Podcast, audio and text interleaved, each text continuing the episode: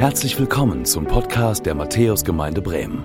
Wir freuen uns, dass du mit dabei bist und wünschen dir Gottes Segen.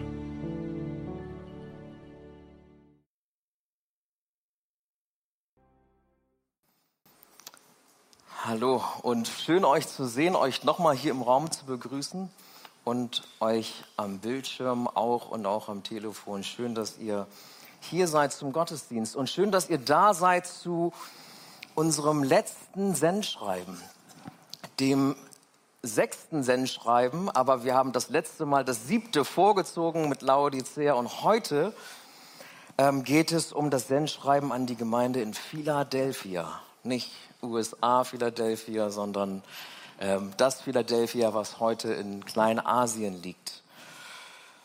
Und wenn du zum ersten Mal vielleicht dabei bist, dann nehme ich dich noch mal ganz kurz mit in die Sendschreiben hinein. Und worum geht es? Womit haben wir uns jetzt befasst, die letzten vier Wochen und heute in der fünften Woche? Es geht darum, dass das letzte Buch der Bibel, die Offenbarung, Johannes empfängt eine Vision von Gott und er schreibt sie nieder. Und er tut das auf der Insel Patmos im Exil. Und ich habe euch wieder die Karte mitgebracht vom letzten Mal, auf der ihr sehen könnt, wo sich diese Insel befand. Und er schreibt die Vision nieder als Rundbrief und er hängt an diesen Rundbrief ein Anschreiben an, ein Sendschreiben an.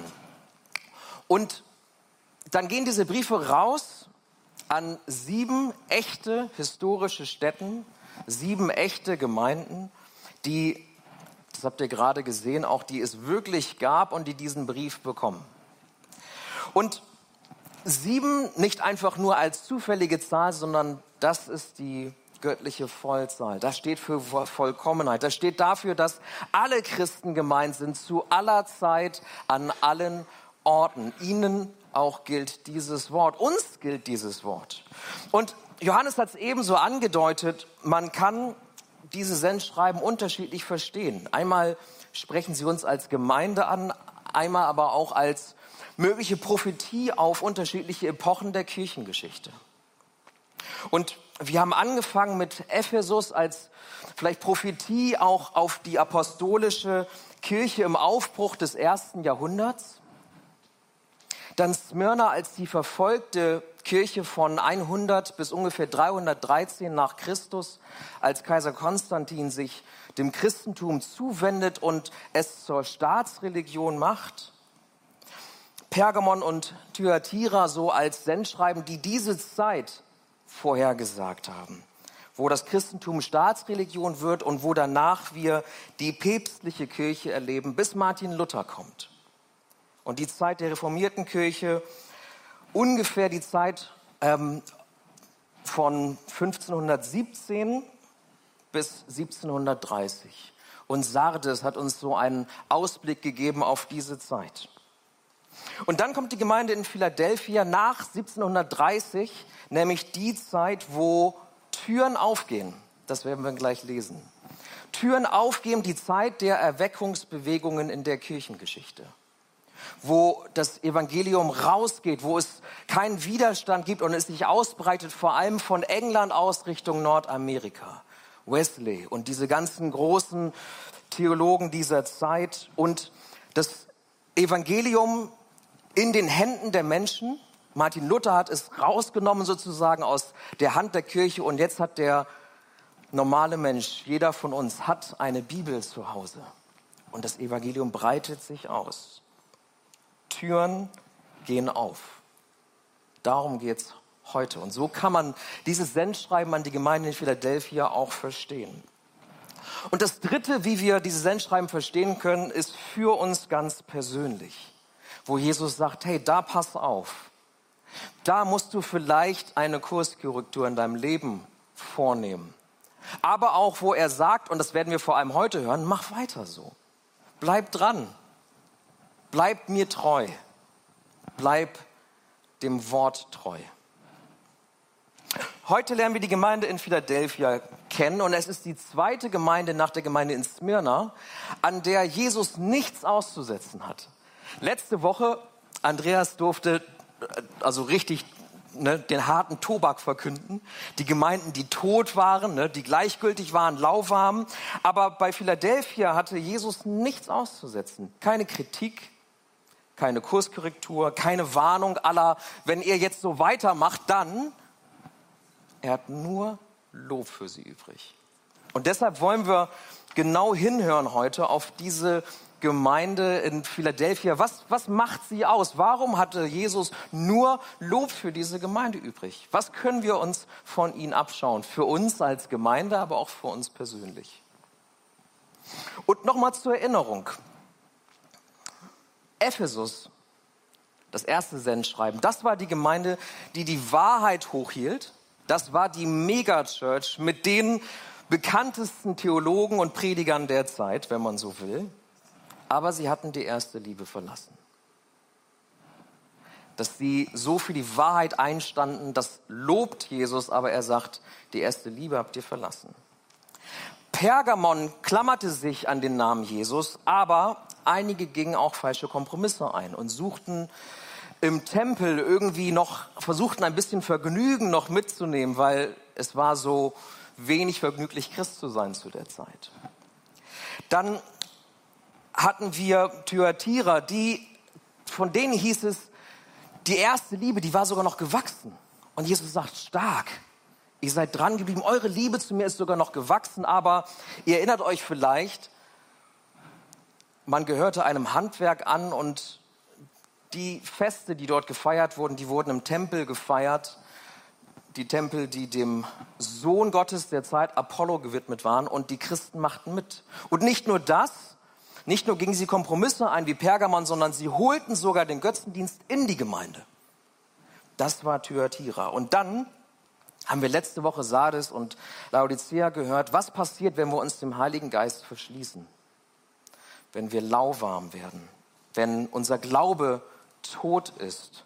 Und Laodicea ist ja sogar die Gemeinde, wo Jesus an der Tür steht und klopft, das lesen wir in diesem Sendschreiben. Und sein Name steht drauf, aber er ist nicht drin. Und was wir merken ist, es gibt keine perfekte Gemeinde. Es gibt keine perfekte Gemeinde offensichtlich. Die Gemeinde in Philadelphia kommt da vielleicht etwas ran, aber und in Smyrna auch, aber es gibt immer wieder auch Krisen in Gemeinde und in unserem Leben ganz persönlich. Es gibt keine perfekte Gemeinde, das hat auch Johannes gerade nochmal so gesagt, weil es keine perfekten Menschen gibt. Jeder von uns hat seine Fehler. Es gibt keinen perfekten Pastor, keine perfekten Christen. Und deshalb gibt es keine perfekte Gemeinde. Aber was es gibt, ist Christen, die treu sind, die im Kleinen treu sind, die dranbleiben, die es immer wieder versuchen die nicht nachlassen, die, die Dinge, die wir hier aufgezeigt bekommen haben, anhand der anderen Gemeinden, die das hören, zuhören und sagen, wir schlagen eine Kurskorrektur ein. Wir wollen dranbleiben. Wir wollen treu sein. Und diese Treue, die erleben wir in der Gemeinde in Philadelphia. Und ich lade euch ein, aufzustehen. Und ich möchte euch aus Offenbarung 3, 7 bis 13 dieses Sendschreiben an die Gemeinde in Philadelphia einmal vorlesen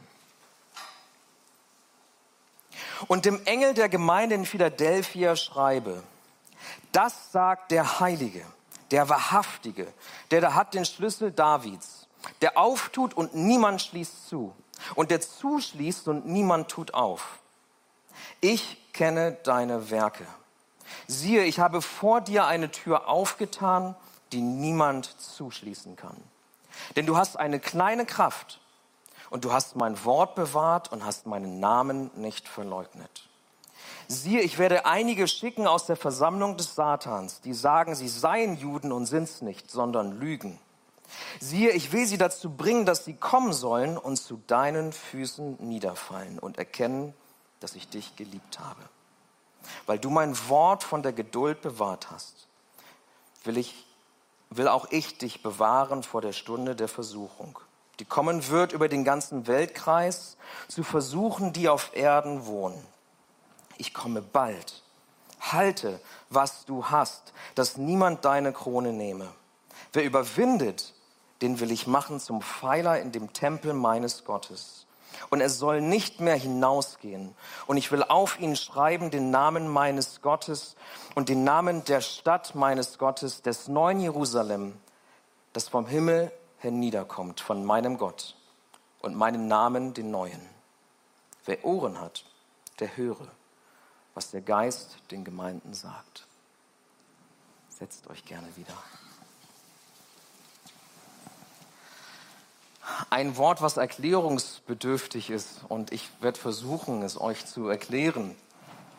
Philadelphia war eine kleine Stadt und lag ungefähr 50 Kilometer entfernt von Sardis. Und sie war eine der jüngsten Städte in Kleinasien und sie war ungefähr um 150, 160 gegründet worden. Und zwar von dem König Attolos. Äh, Attolos. Und dieser König hatte diese Stadt gegründet und er hat sie gegründet und er hat sie Philadelphia genannt von Philadelphus, das bedeutet Bruderliebe. Denn sein Bruder Eumenes, den hatten die Römer versucht aufzustacheln gegen ihn und Eumenes war ihm treu geblieben. Und deswegen hat er eine Stadt extra gegründet für seinen Bruder und gesagt, die nenne ich Philadelphia. Weil er mir so treu geblieben ist, er zu mir gehalten hat, weil er echte Bruderliebe bewiesen hat. Und dann um 17 nach Christus, die Stadt ist also quasi keine 200 Jahre alt, kommt ein Erdbeben und zerstört diese Stadt. In dieser Region gab es viel vulkanische Aktivität. Und die Stadt wird zerstört und Rom sagte, okay, fünf Jahre lang müsst ihr keine Steuern zahlen, weil ihr arm seid, weil die Stadt zerstört ist. Aber sie hatten sich mehr erhofft. Die Bewohner von Philadelphia hatten sich mehr Aufbauhilfe erhofft, als nur fünf Jahre keine Steuern zahlen zu müssen. Und aus dieser Enttäuschung wuchs dann das Gefühl, betrogen worden zu sein. Und das kam daher, dass die Stadt bekannt war für viele Weinstöcke und für guten, richtig guten Wein. So vulkanische Asche sorgt für fruchtbaren Boden und die besten Weine wuchsen in Philadelphia. Und was machte Rom? Fünf Jahre mussten sie keine Steuern zahlen. Die Menschen waren enttäuscht, sie hatten sich mehr Hilfe erhofft. Und was Rom dann tat, ist, sie sagten, Mensch, Wein, der besser ist als bei uns, das kann ja nicht sein. Also ließen sie die Weinstöcke rausreißen, nach Rom bringen und Philadelphia kriegte Weinstöcke aus Rom, die nicht so gut waren. Und so fühlte sich Philadelphia betrogen. Die Menschen fühlten sich betrogen. Und auch die Christen in Philadelphia fühlten sich betrogen. Denn die Christen, die waren aus der Synagoge geworfen worden. Die Türen waren verschlossen für sie. Das haben wir gerade gehört, das haben wir gerade gelesen. Nach der römischen Eroberung von Judäa und Jerusalem, Jerusalem 70 nach Christus sind viele Juden nach Kleinasien geflohen und sie haben Synagogen aufgebaut und so gab es wahrscheinlich eine Synagoge auch in Philadelphia. Und zunächst waren die Christen da noch willkommen. Sie waren ja auch Juden. Aber umso lauter die Christen sagten, hey, der, der Messias ist bereits gekommen. Jesus ist der Messias. Umso lauter sie das riefen und umso mehr Nichtjuden dazu kamen, Christen wurden, umso mehr sagten die Juden, hey, euch wollen wir eigentlich nicht in unserer Mitte haben. Es wurde ihnen zu viel. Und so flogen die Christen raus aus der Synagoge und die Tür fiel zu. Und die Synagoge war ja nicht nur ein Ort, wo man sich versammelt hat zum Gottesdienst, sondern da kam man zusammen und hat gefeiert. Als Familie kam man da zusammen. Und viele Christen erlebten, dass sie jetzt isoliert waren. Rausgeflogen aus der Synagoge, die Tür ging zu. Die Familie ging vielleicht noch hin und durfte rein, aber sie durften nicht mehr rein. Sie durften nicht mitfeiern. Weihnachten waren sie allein. Ostern waren sie allein. Vielleicht kennst du das. Sie mussten draußen ähm, bleiben und nicht, dass es nicht, dass es nur schlimm gewesen wäre, weil sie dadurch irgendwie eine Feier verpasst hätten, sondern sie waren auch in Gefahr. Denn In den ersten Jahren der römischen Herrschaft war es so, dass für die Juden eine Ausnahme galt. Die Juden mussten nicht dem Kaiser huldigen, sie mussten ihn nicht anbeten. Und in der Synagoge warst du als Jude registriert und warst ausgenommen musstest nicht den Kaiser anbeten. Aber wenn du rausgeflogen bist aus der Synagoge, dann wurde dein Name aus diesem Register gestrichen.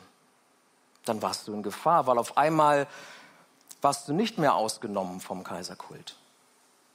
Auf einmal war da die Erwartung, dass du dem Kaiser dienst. Und die Christen, sie flogen raus und ihr Name wurde rausgestrichen. Und darauf haben wir auch letzte Woche Bezug genommen in, der, in dem Schreiben an die Gemeinde in Sardes, wo wir in Offenbarung 3, Vers 5 lesen und Jesus verspricht, dass er den Namen der Christen nie aus dem Buch streichen wird. Daher kommt es. Aber die Christen in Philadelphia, sie standen vor verschlossener Tür und ihr Name war gestrichen aus dem Buch, aus dem Register raus. Und trotzdem lesen wir in Vers 8, sie bleiben standhaft. Sie bekennen sich weiter öffentlich zu Jesus, obwohl sie wissen, was das bedeutet für sie. Und deshalb, weil in dieser Situation sie trotzdem dabei blieben, trotzdem an Jesus blieben, deshalb ermutigt Jesus sie. Das ist die Situation, in die er hineinspricht und ihnen Mut zuspricht und sagt, bleibt treu. Bleibt treu. Und nicht irgendjemand sagt ihnen das, sondern er sagt, hey, ich bin der Heilige und ich bin der Wahrhaftige. Ich bin heilig und wahrhaftig. Und was bedeutet das? Die Menschen in Philadelphia fühlten sich betrogen von Rom. Die Christen fühlten sich ebenso betrogen und sie fühlten sich betrogen von ihren Brüdern, von den Juden, die sie rausgeworfen hatten. Und Jesus sagt, wisst ihr, wer nicht betrügt? Ich betrüge euch nicht. Ich bin der Heilige. Ich bin anders. Heilig heißt nichts anderes als ich bin anders. Und wahrhaftig, ich betrüge euch nicht. Ich bin echt ich bin authentisch, ich bin der Messias, von dem ihr sprecht, ich bin das wirklich. Und ihr seid betrogen worden, aber ich bin bei euch. Und ich spreche euch dieses Lob zu, nicht irgendjemand, sondern der, der anders ist als alle Menschen, denen ihr bisher begegnet seid.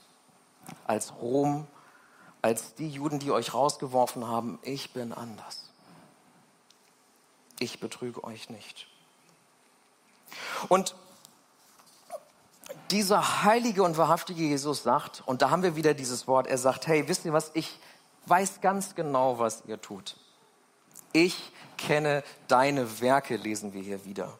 Ich weiß ganz genau, was ihr tut. Und das macht das Lob, was er dann ausspricht an die Gemeinde, umso kostbarer.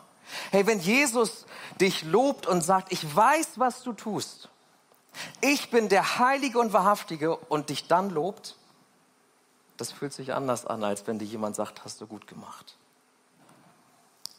Er ist die Wahrheit selbst und, und er sagt, ja, und ich weiß auch, ihr habt eine kleine Kraft.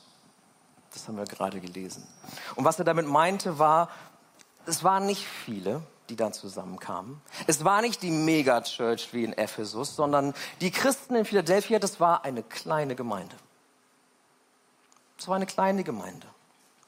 Eine kleine Gruppe von Ausgeschlossenen, die draußen vor der Tür standen, die freiwillig waren für die Römer. Und Jesus sagt, ihr habt eine kleine Kraft, aber, aber ihr haltet trotzdem zu mir. Ihr bleibt trotzdem standhaft.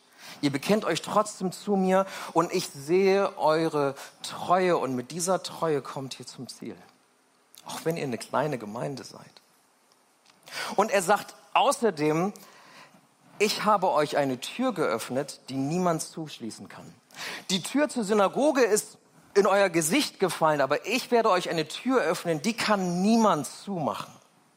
Jetzt steht ihr vor verschlossener Tür, aber ich bin der Schlüssel, sagt er. Ich bin der Schlüssel.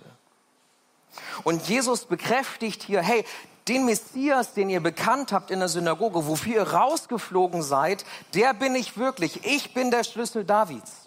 Und er greift damit ein Wort auf aus Jesaja 22, 22, wo es heißt, und ich will die Schlüssel des Hauses Davids auf seine Schulter legen, dass er auftue und niemand zuschließe, dass er zuschließe und niemand auftue. Jesus sagt, ich bin der Messias. Auch wenn das die Juden nicht wahrhaben wollen in der Synagoge ich bin der Messias. Das, was ihr sagt und verkündet habt, wofür ihr rausgeflogen seid, ist wahr. Ich bin der Schlüssel und ich tue euch eine Tür auf, die kann niemand zumachen. Die wird euch nicht ins Gesicht fallen.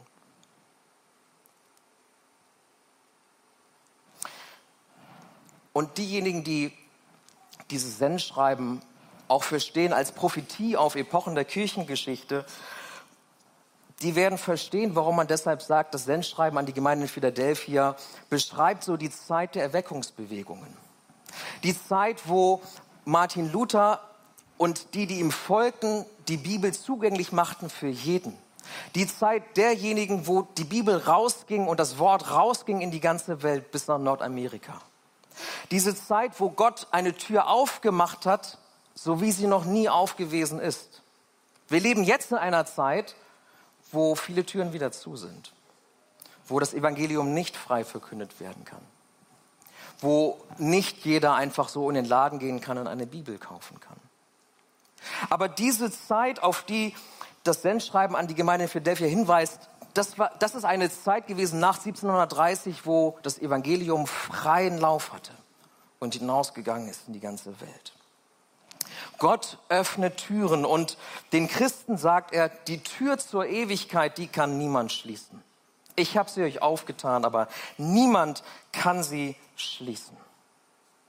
Und die, die euch die Tür zugeschlossen haben, jetzt, im Hier und Jetzt, sagt er weiter, die werden einmal erkennen, dass ich euch geliebt habe, dass ich wirklich der Messias bin, dass ihr euch auf die richtige Seite gestellt habt. Und Vielleicht, als die kleine Gemeinde in Philadelphia das so las, als sie so las, Mensch, Gott tut eine Tür für uns auf, die niemand schließen kann. Als sie lasen, und die, die uns rausgeworfen haben, werden einmal vor uns niederknien. Und sie werden erkennen, dass, dass Jesus sie geliebt hat. Die, die das lasen, haben sich vielleicht an die Geschichte von Josef erinnert gefühlt. Ihr kennt sie. Im Alten Testament lesen wir die Geschichte von einem ihrer Helden, von dem sie wussten, diesem Josef, diesem 17-jährigen Josef, der von seinen Brüdern verraten wird, der verkauft wird, dem Tod ausgeliefert wird und sie erinnerten sich und wussten, dem ging es so wie uns. Verraten, verkauft und dem Tod ausgeliefert. Und Jahre später treibt die Hungersnot die Brüder, die ihn verkauft haben, die ihn verraten haben, nach Ägypten zurück und sie bitten um Essen und Trinken. Und sie knien nieder vor ihrem Bruder, den sie nicht wiedererkennen und der mittlerweile Vizekönig geworden ist in Ägypten. Und vielleicht hat die Gemeinde in Philadelphia hat die daran gedacht, an diesen Josef und wie es ihm ging, als sie diese Worte lasen und hörten, einmal werden die, die uns jetzt rausschmeißen, vor uns niederknien. Wir werden in den kommenden vier Wochen werden wir von dieser Geschichte von Josef noch mehr hören. Denn dieser Josef versöhnt sich wieder mit seinen Brüdern, versöhnt sich wieder mit denen, die ihn rausgeworfen haben, die ihn verraten haben, die ihn ausgeliefert haben, dem Tod ausgeliefert haben. Und in den nächsten vier Wochen wird es um Versöhnung gehen und wir werden uns diese Geschichte nochmal genauer anschauen. Aber ich bin mir sicher, dass die Gemeinde in Philadelphia das nochmal so vor Augen bekam als sie die Worte von Jesus lasen in diesem Sendschreiben. Sie wussten, jetzt sind wir klein, jetzt sind wir verraten, jetzt sind wir ausgeschlossen, jetzt sind wir der Gefahr und dem Tod ausgeliefert, aber eines Tages wird sich jedes Knie beugen. Und wenn wir durchhalten, dann kommen wir an bei Jesus. Die Tür hat er aufgemacht zum Himmelreich. Und Jesus sagt noch etwas. Er sagt nicht nur das, was ich eben euch so vorgetragen habe, sondern er sagt auch, es wird eine Stunde der Versuchung kommen und ihr werdet bewahrt werden. Und wenn wir lesen von der Stunde der Versuchung, dann Vielleicht hast du schon mal von der großen Bedrängnis gehört. Wenn nicht, dann ist das das, womit sich die Offenbarung dann auseinandersetzt in den folgenden Kapiteln. Dass wenn die Welt auf ihr Ende zusteuert, wenn die Dinge, die wir vielleicht als schlimm empfinden, noch schlimmer werden und Jesus sagt, hey, die Christen sind dann nicht mehr dabei. Und das sagt er ihnen. Er sagt, ihr seid denn nicht mehr dabei. Ich werde euch bewahren vor der Stunde der Versuchung. Ich werde euch rufen zu mir rufen und ihr seid dann nicht mehr dabei. Und er sagt, haltet aus, ich komme bald. Ich komme bald wieder. Halte, was du hast, sagt er ihnen. Bleib treu. Bleibt treu. Und das Letzte, was er ihnen sagt, das Letzte, woran wir erkennen dürfen, dass sich Treue auszahlt, ist, er sagt am Schluss in Vers 12, und ich mache euch zu Pfeilern im Tempel meines Gottes. Pfeiler sind fest, ne? Bei vielen der Videos, die wir gesehen haben, haben wir gesehen, da stand nichts mehr außer so ein paar Pfeiler. Die halten ziemlich was aus. Und er sagt, hey, ihr seid jetzt rausgeflogen, aber ich mache euch zu Pfeilern, die niemand verrücken kann, die feststehen, die die Last dieses Daches tragen. Zu Pfeilern in meinem Haus. Niemand kann euch aus meinem Haus entfernen, sondern ihr werdet stehen fest als Pfeiler, die die Last ertragen können. Und wenn alles zusammenfällt, ihr steht. Immer noch. Niemand wird euch verrücken können. So eine Säule verrückst du nicht einfach, sondern sie bleibt stehen. Und er sagt ihnen damit, ihr, ihr werdet zu meiner Familie gehören und keiner kann euch mehr aus meiner Familie rausreißen. Er sagt, ihr werdet Bürger sein im neuen Jerusalem und keiner wird euch diese, ja, dieses Recht nehmen können. Ihr seid Bürger des Himmels. Ihr werdet Bürger sein im neuen Jerusalem, der mächtigsten Stadt überhaupt, die jede der anderen Städte, von denen wir gehört haben, in den Schatten stellt. Ihr werdet Bürger dieses neuen Jerusalems sein. Das ist das, was euch widerfahren wird. Euch als kleiner Gemeinde, die ihr unbedeutend seid, die ihr ausgeschlossen seid, die ihr verfolgt werdet. Das ist das, was ihr erfahren werdet, wenn ihr treu bleibt, wenn ihr dran bleibt. Treue siegt. Die Treue wird siegen, ist das, was er ihnen sagt. Jesus feuert die Christen in Philadelphia an, dran zu bleiben. Jesus feuert die Christen hier in dieser Gemeinde uns als Matthäus-Gemeinde an und sagt, bleibt dran. In Philadelphia, wir wissen das aus den anderen Städten, da gibt es keine Gemeinde mehr. Diese kleine Gemeinde in Philadelphia hielt durch bis zum 14. Jahrhundert, als dann die Türken die Region eroberten. Bis dahin hielten sie durch. Jesus feuert uns an und sagt, bleib dran. Und vielleicht kennst du das auch. Vielleicht fühlst du dich auch so wie die kleine Gemeinde in Philadelphia. Vielleicht fühlst du dich auch klein. Klein und unbedeutend. Vielleicht hast du auch schon erlebt, was es bedeutet, ausgeschlossen zu werden. Vielleicht wirst du ausgeschlossen da, wo du bist, im Freundeskreis, in der Nachbarschaft, am Arbeitsplatz, weil du Christ bist. Vielleicht gehörst du deshalb nicht dazu. Vielleicht fühlst du dich klein in der Schule, im Verein, am Arbeitsplatz, in der Familie. Vielleicht fühlst du dich sogar klein in der Gemeinde, wenn du siehst, was manch einer so kann und, und so tut auf der Bühne oder wo auch immer, im technischen Bereich oder in der Buchhaltung. Und vielleicht fühlst du dich auch in der Gemeinde klein und denkst, ich, wer, wer bin ich denn eigentlich schon? Vielleicht hast du das Gefühl, nicht dazu zu gehören. Ich möchte dir sagen, das, was wir heute so gehört haben, Jesus feuert dich an. Jesus sieht, dass du treu bist. Er sieht, dass du vielleicht klein bist. Also vielleicht auch körperlich. Ich bin nicht, noch nicht mal 1,70. Aber auch im übertragenen Sinne. Vielleicht sieht er, dass du klein bist, aber er sagt, darauf kommt es nicht an. Es kommt darauf an, dass du mir treu bist dass du dran bleibst, dass du es immer wieder versuchst, dass du die Sendschreiben, die wir jetzt gehört haben, dass du sie nimmst, dass du hörst und das zu Kurskorrekturen einlegst, dass du etwas veränderst, Darauf kommt es an, dass du dranbleibst an mir und nicht lauwarm wirst. Er sagt, ich sehe dich, wenn dich andere übersehen. Und das, was er der Gemeinde in Philadelphia sagt und uns sagt, ist, und ich liebe dich. Und die anderen werden sehen, wie sehr ich dich liebe. Eines Tages werden sie das sehen, wie sehr ich dich geliebt habe.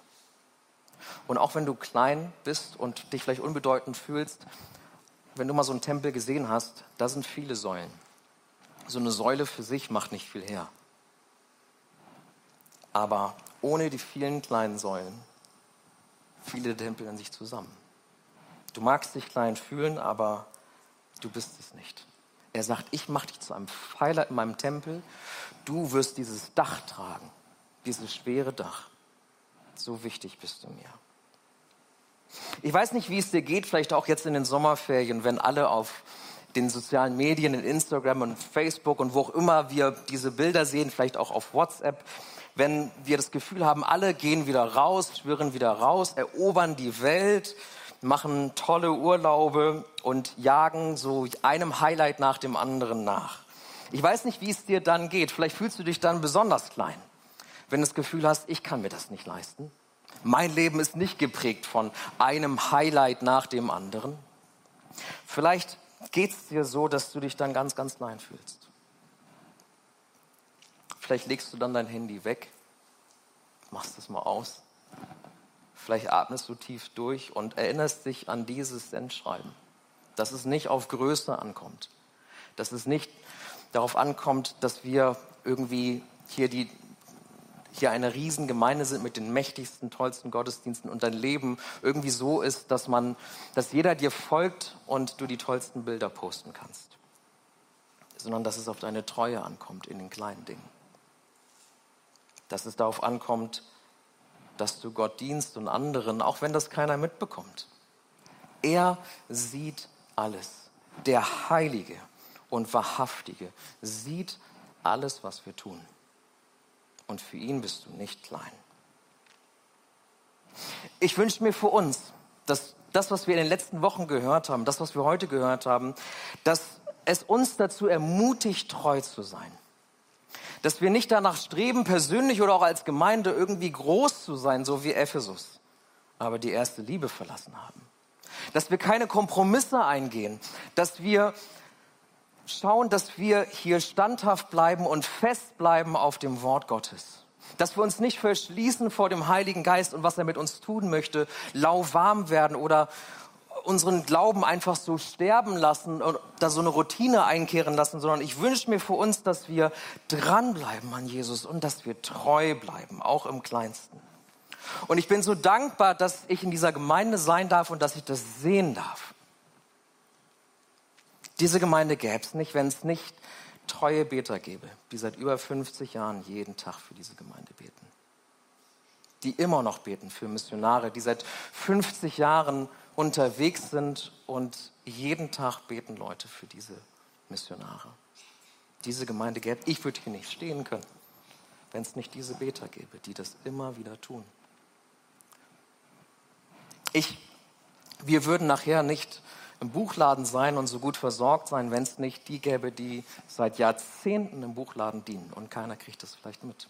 Ich durfte diese Woche bei, dem, bei der Vereinssitzung sein und wenn man sich das als Unternehmer angucken würde, würde man sagen, wenn die Mitarbeiter bezahlt würden, dann lohnt sich das nicht, so einen Buchladen am, auf, am Laufen zu halten. Aber seit Jahrzehnten werden Menschen mit Büchern versorgt, mit dem Wort Gottes versorgt. Viele Menschen in Corona, vor Corona, nach Corona. Weil Menschen treu sind und dabei sind. Die Gemeinde würde nicht so aussehen, auch das Außenländer würde nicht so aussehen, wenn nicht gestern zwölf Menschen hier gewesen wären und aufgeräumt hätten, Rasen gemäht hätten, sich eingesetzt hätten, ganz treu, ohne irgendwas zu sagen, ohne eine Welle darum zu machen. Wir würden nicht gleich im Kirchcafé sitzen können und Kaffee trinken können, wenn da nicht einige seit Jahren, einige seit Jahrzehnten, bis sie nicht mehr konnten, immer wieder stehen würden und sagen würden, mir ist es wichtig, anderen zu dienen. Und deshalb koche ich Kaffee und spül das Geschirr ab, auch wenn es überhaupt niemand mitbekommt. Lasst uns treu sein. Lasst uns bekannt dafür sein, dass wir treu sind und Jesus lieben und ihm nachfolgen, ohne Rücksicht auf Verluste. Lasst uns nicht danach streben, groß sein zu wollen oder für irgendwas bekannt sein zu wollen, außer dass wir Jesus dienen und ihn lieb haben. Und deshalb einmal zusammengefasst für uns, lasst uns zurückkehren zur ersten Liebe. Lasst uns fokussieren auf die Dinge, die wichtig sind, die dir vielleicht auch wichtig waren, als du zum ersten Mal dich für Jesus entschieden hast. Das Gebet. Sein Wort zu lesen. Ihm zu begegnen, seinem Heiligen Geist Raum zu lassen in deinem Leben. Kehre zurück zur ersten Liebe. Erinnerst du dich vielleicht noch daran, wie das mal war? Vielleicht liegt es auch schon lange her was dich damals begeistert hat für diesen Jesus.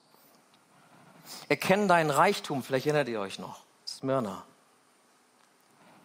Ihr seid arm, aber ihr seid reich. Erinnere dich daran, was du hast in Jesus, dass er dein Reichtum ist. Lasst uns keine falschen Kompromisse eingehen. Nicht auf der Arbeit, nicht wenn es um unseren Glauben geht, sondern lasst uns dranbleiben. Lasst uns ihn ehren und lasst uns lebendig bleiben. Stay on fire. Bleib lebendig. Ich hoffe, du brennst noch für Jesus und wenn nicht,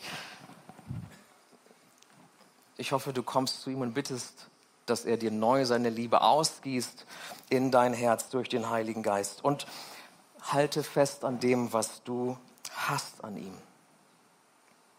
Und, ich, und das, was wir an jedem Ende des Sendschreibens immer wieder gelesen haben, ist, hört auf das, was der Geist sagt. Lasst uns nicht aufhören zu hören, was er uns sagt. Zu hören, wo er sich wünscht für uns als Gemeinde und uns persönlich, dass wir eine Kurskorrektur einlegen. Dass wir was verändern. Dass wir unsere Motive prüfen, überlegen, warum mache ich das jetzt eigentlich wirklich? Warum denke ich das jetzt eigentlich wirklich? Lasst uns hören, was der Geist sagt. Auch in den kommenden Wochen, auch in den kommenden Monaten, wo wir durch diese Zeit gehen, diese verrückte Corona-Zeit gehen, wo wir als Gemeinde uns aufmachen und die nächsten vier Wochen über Versöhnung reden. Lasst uns hören und lasst uns immer wieder prüfen, wo können wir Versöhner sein? Wo haben wir Vergebung nötig? Wo können wir Vergebung zusprechen? Amen. Herr Jesus Christus, und ich danke dir dafür, dass du so klar sprichst. Ich danke dir für die sieben Sendschreiben, die wir haben hören dürfen. Und in jeder Gemeinde, an die du diese Worte verfasst hast, in jeder Gemeinde finden wir uns teilweise wieder. Vielleicht nicht jetzt, vielleicht zu einer anderen Zeit, und wir erkennen, auch wir haben so Ups und Downs im Glauben. Auch wir sind mal gleichgültig. Auch unser Glaube ist manchmal eher tot als lebendig. Auch unsere erste Liebe erlischt und ist vielleicht nicht mehr so, wie sie mal war. Auch wir gehen manchmal Kompromisse ein. Und uns fällt es schwer, treu zu bleiben, wenn wir ausgeschlossen werden, wenn wir nicht mitmachen können und wenn Christsein irgendwie manchmal auch so wenig Freude sein kann, wenn wir merken, hey, da ist Verfolgung. Da wird gelästert. Aber Jesus, ich danke dir dafür, dass, was wir haben hören dürfen, du stellst dich zu uns.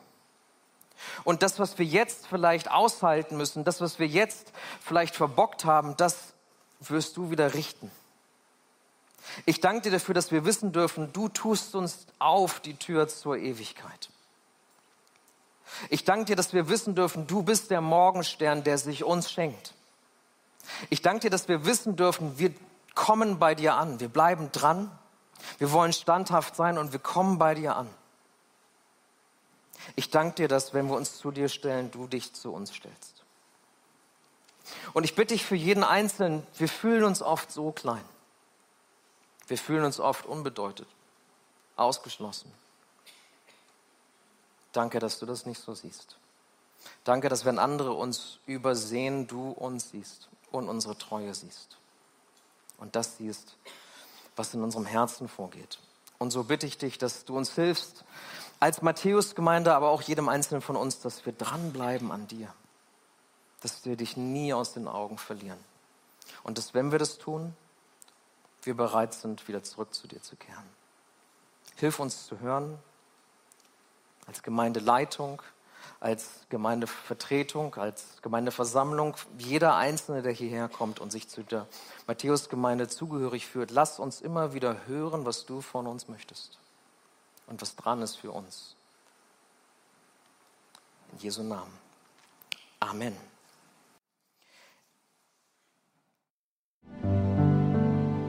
Danke fürs Zuhören. Wir hoffen, dass du heute inspiriert und ermutigt wurdest durch Gottes lebendiges Wort. Unser Gebet ist, dass es viel Frucht bringt. Weitere Infos findest du unter www.matthäus.net.